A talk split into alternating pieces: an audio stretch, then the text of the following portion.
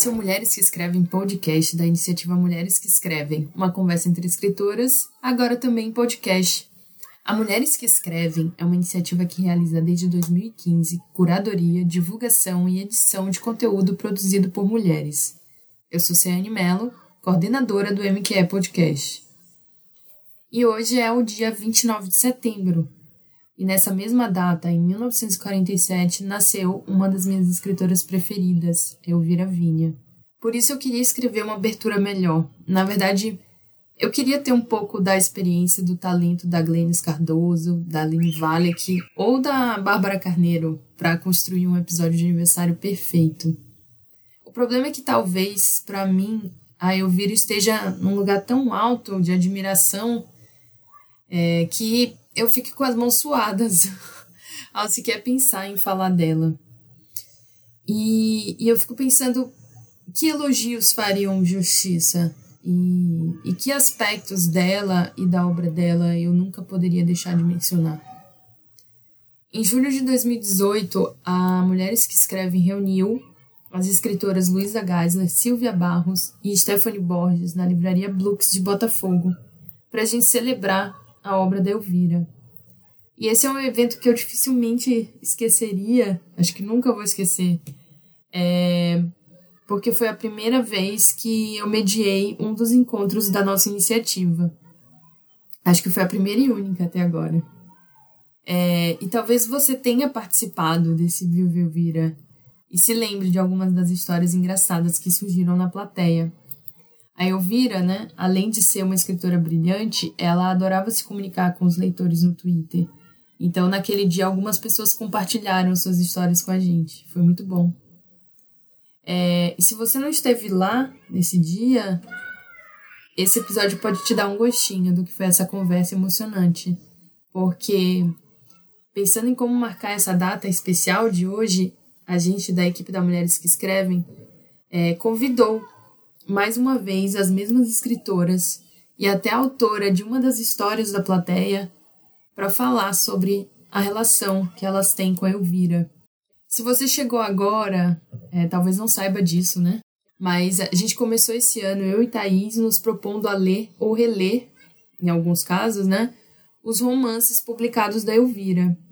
E infelizmente a gente só conseguiu manter esse projeto até a pandemia. Então, foram só dois episódios ao ar. E depois, como as nossas rotinas mudaram completamente, nós nos sentimos muito inseguras da nossa capacidade de manter esse compromisso com o projeto.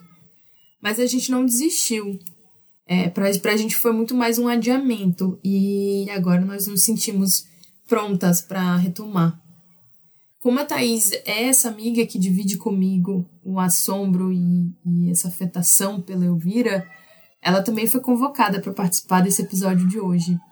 Para ela, eu pedi que ela escolhesse livremente trechos de livros da Elvira que ela gostaria de ler aqui para gente. E é por um desses trechos que eu vou começar.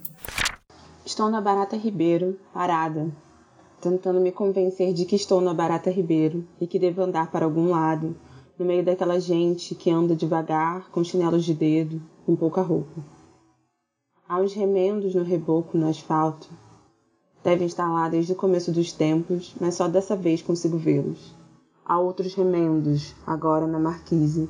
De repente, tudo o que vejo são remendos, e são velhos os remendos. Eles de fato estão lá desde sempre, eles, o núcleo de tudo, eles, o que define todo o resto. Os remendos sendo o que fica, o perene, um ao contrário.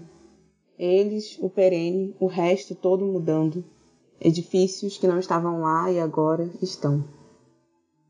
Elvira Vinha, em Por Escrito.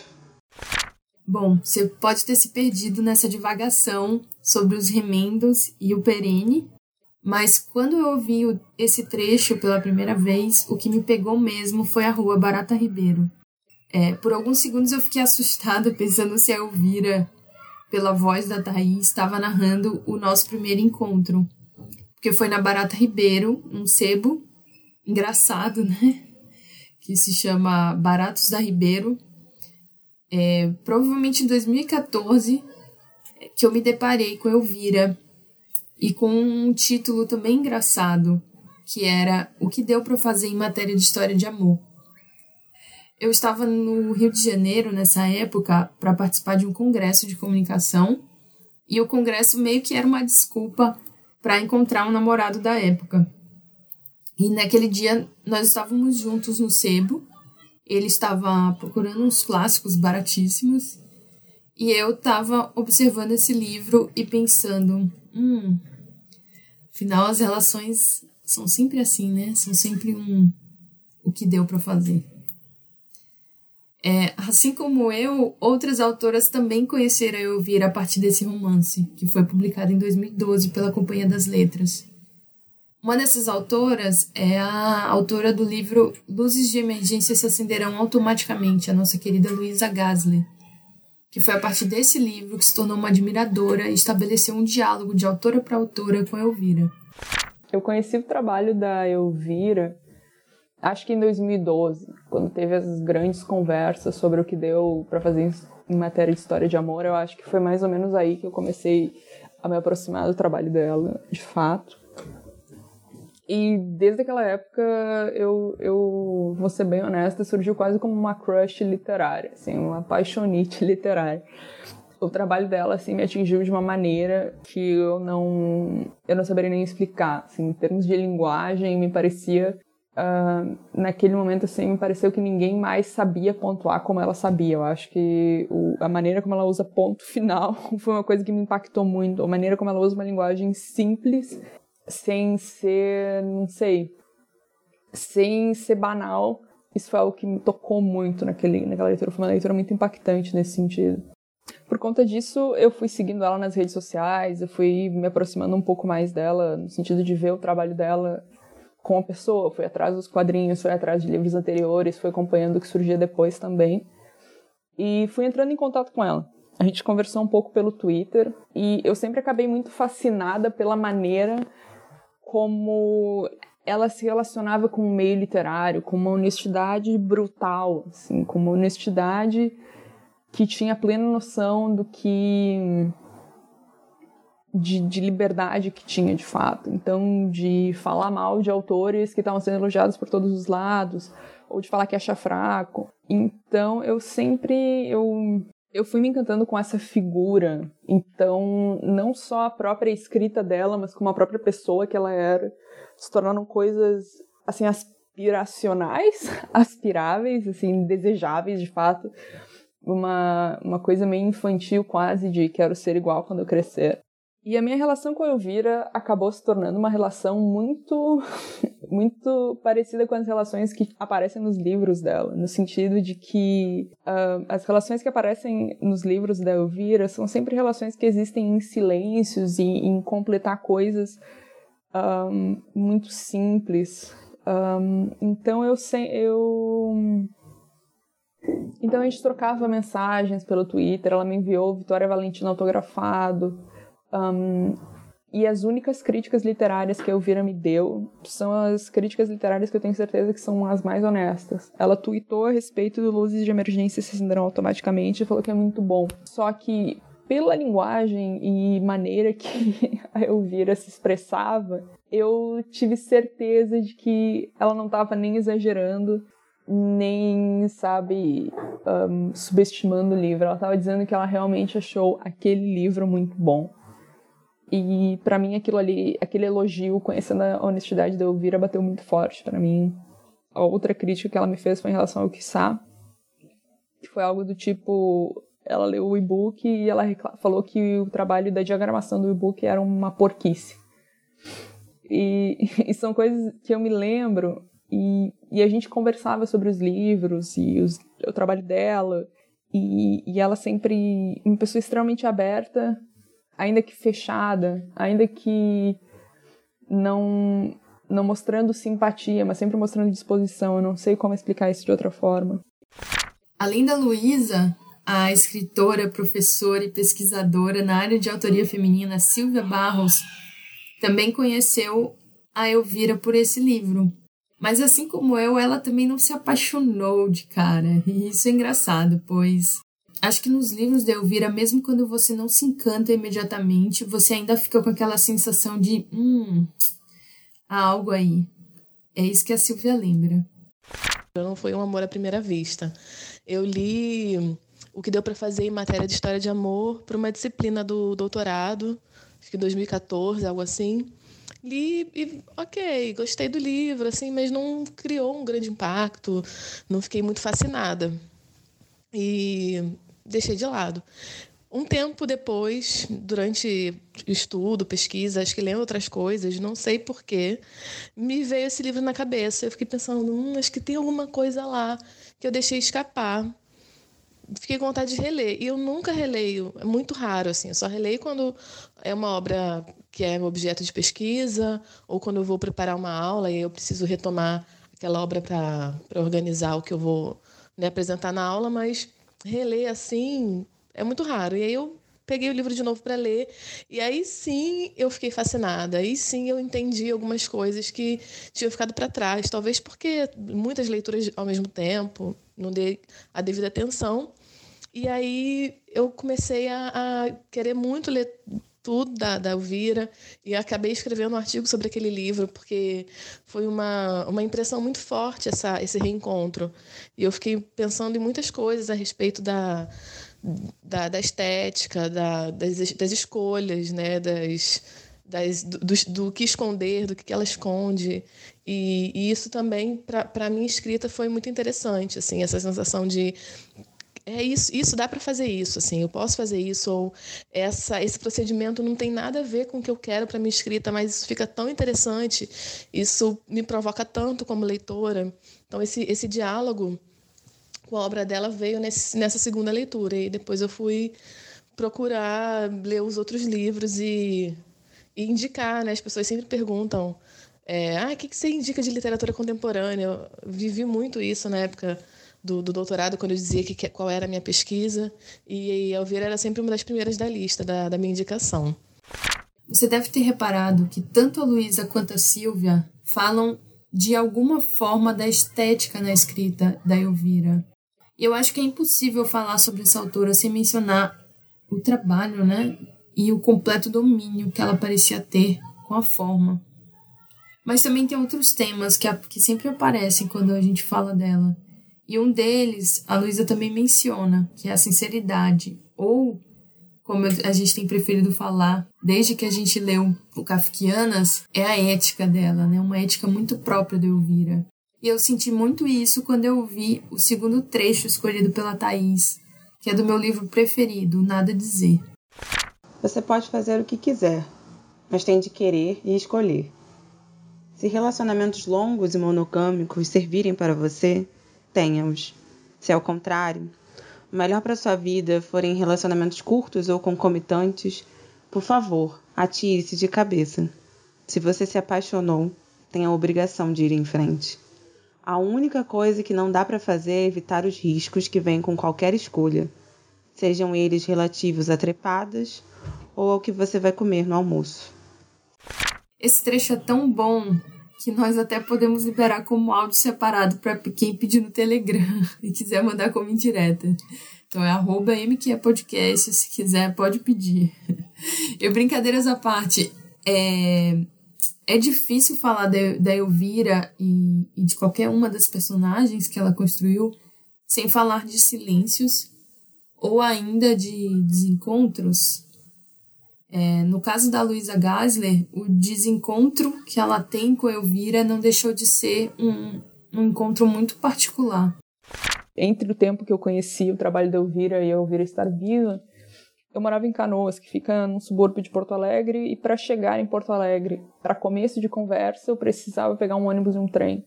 Então, sempre que a Elvira aparecia em Porto Alegre, eu sempre prometia, ah, vou no próximo evento. Porque geralmente eram eventos noturnos que envolviam ir de trem, pegar trem à noite e tudo mais, e, e eram coisas que me pareciam difíceis somadas a uma vergonha imensa que eu sentia. Então eu sempre acabava prometendo na próxima eu vou, eu vou conhecer o Vire, não sei o quê, e sempre acabava surgindo alguma coisa. E quando eu soube da morte dela e quando soube de diversos aspectos da vida dela e do, do contexto dela, eu confesso que eu me senti meio trouxa, eu fiquei tipo, puta, eu sou muito idiota. E ao mesmo tempo, eu a sensação que eu tenho é de que é a relação todas as relações que a Elvira teve sempre foram muito Elvira, sabe? Muito construídas nesses silêncios, em coisas que a gente não sabe e, e coisas que a gente preenche e complexidades idiotas. No caso, como a gente é idiota, complexifica as coisas. E na época eu tava, eu tava morando na Irlanda fazendo mestrado, então eu não pude nem. Eu não sei o que eu faria, porque eu moro em Porto Alegre. moraria em Porto Alegre, né? Então, a Elvira foi uma pessoa importante, não só como escritora, e ao mesmo tempo eu não saberia te dizer como. Eu não saberia dar uma coisa e dizer, ela foi importante porque ela pôs a mão no meu ombro e disse, vai lá. Não, ela foi importante porque ela disse que um livro meu foi muito bom e eu tenho certeza que ela falou sério. É, a autora do livro Tudo Ali Dentro Era Outra, Teresa Dantas, também tem uma história de desencontro com Elvira que nos marcou muito em 2012 naquele encontro na livraria Books. Bem, o meu primeiro encontro com um livro da Elvira foi, no, foi em 2013. Eu fui totalmente atingida pelo nada dizer, né? Pela riqueza da narrativa, que vai se revelar em primeira pessoa só um, um, pouco depois, não é desde o início, e a riqueza do ponto de vista de uma mulher traída que em nenhum momento, mesmo irônica e afiada, contando sobre a traição, sente pena de si mesma. Eu fiquei realmente no chão com o estilo da Viravinha, um estilo estilete que corta mesmo. E aí eu fui atrás de ler os livros que ela já tinha publicado e não perdi mais nenhum lançamento porque virei fã, não teve jeito. E aí eu construí uma fantasia um pouco tola na minha cabeça, que era de me corresponder com a Viravinha, de trocar cartas com ela, né? Bem louca. Quando saiu a edição do em italiano do Nada Dizer, a Elvira tweetou perguntando quem lia em italiano e gostaria, né, de receber o livro, né, a edição italiana. Eu prontamente respondi e um belo dia o livro chegou na minha casa. Quando eu vi o endereço dela e que a gente vivia no mesmo bairro em São Paulo, eu pensei, é agora, né? Essa minha fantasia louca pode se tornar realidade. Pelo menos eu posso mandar uma carta para Elvira Vinha contar os efeitos que a escrita dela me causou, né? Mas eu protelei e não escrevi essa bendita, essa bendita carta, né? Fiquei buscando, fiquei ensaiando, rascunhando, inventando respostas possíveis é, por, muito, por muitos meses, né? Essa, por muitos meses foram, foi essa correspondência que eu consegui realizar com a Viravinha na minha cabeça. Mas aí, justo no dia em que eu reencontro o envelope, arrumando umas coisas depois de uma mudança de apartamento, eu copiei o endereço dela para um e-mail que eu enviei para mim mesma, porque eu estava com medo de perder aquele envelope e pensei essa semana eu escrevo para eu vir a vinha. Nesse dia, nesse dia eu soube da notícia da morte dela. Então, para sempre eu vou ter um e-mail com o endereço da Vira Vinha no dia da morte dela. Eu chorei abundantemente nesse dia. Nem consegui explicar direito o que estava me atravessando. E aí, só depois de um ano ou dois, não sei direito, num evento que vocês promoveram sobre a Elvira Vinha, a, ou Viva Elvira, né? Na Brooks, é, acho que era 2018. Eu finalmente, depois desse evento, me senti pronta a escrever a carta não escrita. E mesmo que eu tenha escrito, continua sendo uma carta não escrita. Uma carta possível, digamos assim. E é claro que nós pedimos para Teresa compartilhar um trechinho dessa carta com a gente. Bem, eu vou ler um trechinho aqui, tá? Esta não é a carta que eu deveria ter escrito antes, quando estavas viva, Elvira. Esta é uma carta para ti agora. Para Elvira, Vinha, que lançou um livro inédito. Para Elvira Vinha, que permanece em seus livros. No dia da tua morte, não escapei do remorso. Esse ataque de asma, a gente puxa o ar e ele não vem, esse choro soluçado que engasga. Remorso por mim mesma, por esse medo de enfadar, de enviar cartas, de existir no mundo Desculpa, Elvira, eu não quis incomodar. Coisa que me empaca, mas que eu vou desamarrando aos poucos. Tanto que agora, depois da tua morte, te escrevo. Parece que recobro um tantinho de coragem, não é? Derramei lágrimas pela tua morte, honrei e vivi o meu luto por ti, pela carta que eu não escrevi e que hoje não sei mais o que. O, não sei como seria se fosse escrita. Provavelmente nada. Nem sei se soube um dia. Se deixei para depois é porque não fui mesmo capaz de fazer e tudo bem. A gente vai lidando. E se a morte chegou antes, ela sabe bem o que faz. Eu continuo sem saber. A ti, Elvira, eu sempre poderei reler e ler. Elvira, tu já venceste o fim. Com todo o meu afeto. Teresa Dantas. Bem, acho que é isso que eu posso contar agora para vocês. Agradeço de novo, porque é sempre muito bom falar de Elvira Vinha. Viva Elvira! Beijo, gente. Que a gente se encontre logo. Ao ouvir Teresa, eu fiquei mesmo me perguntando se a Elvira venceu o fim, como ela diz. Acho que para mim sim, para Teresa, para Thaís, Luísa e Silvia. Mas se a gente continua com esse trabalho aqui no podcast e na Mulheres que Escrevem, né, como um todo, se a gente continua com esse trabalho de divulgar literatura feita por mulheres, é porque a gente acredita que ainda temos que repetir e insistir muito nisso é, é porque é difícil de acreditar para mim. Posso falar, né? Pessoalmente. É muito difícil de acreditar que a Elvira Vinha não seja conhecida por todos e ela não seja referenciada como deveria, que é como um cânone da nossa literatura.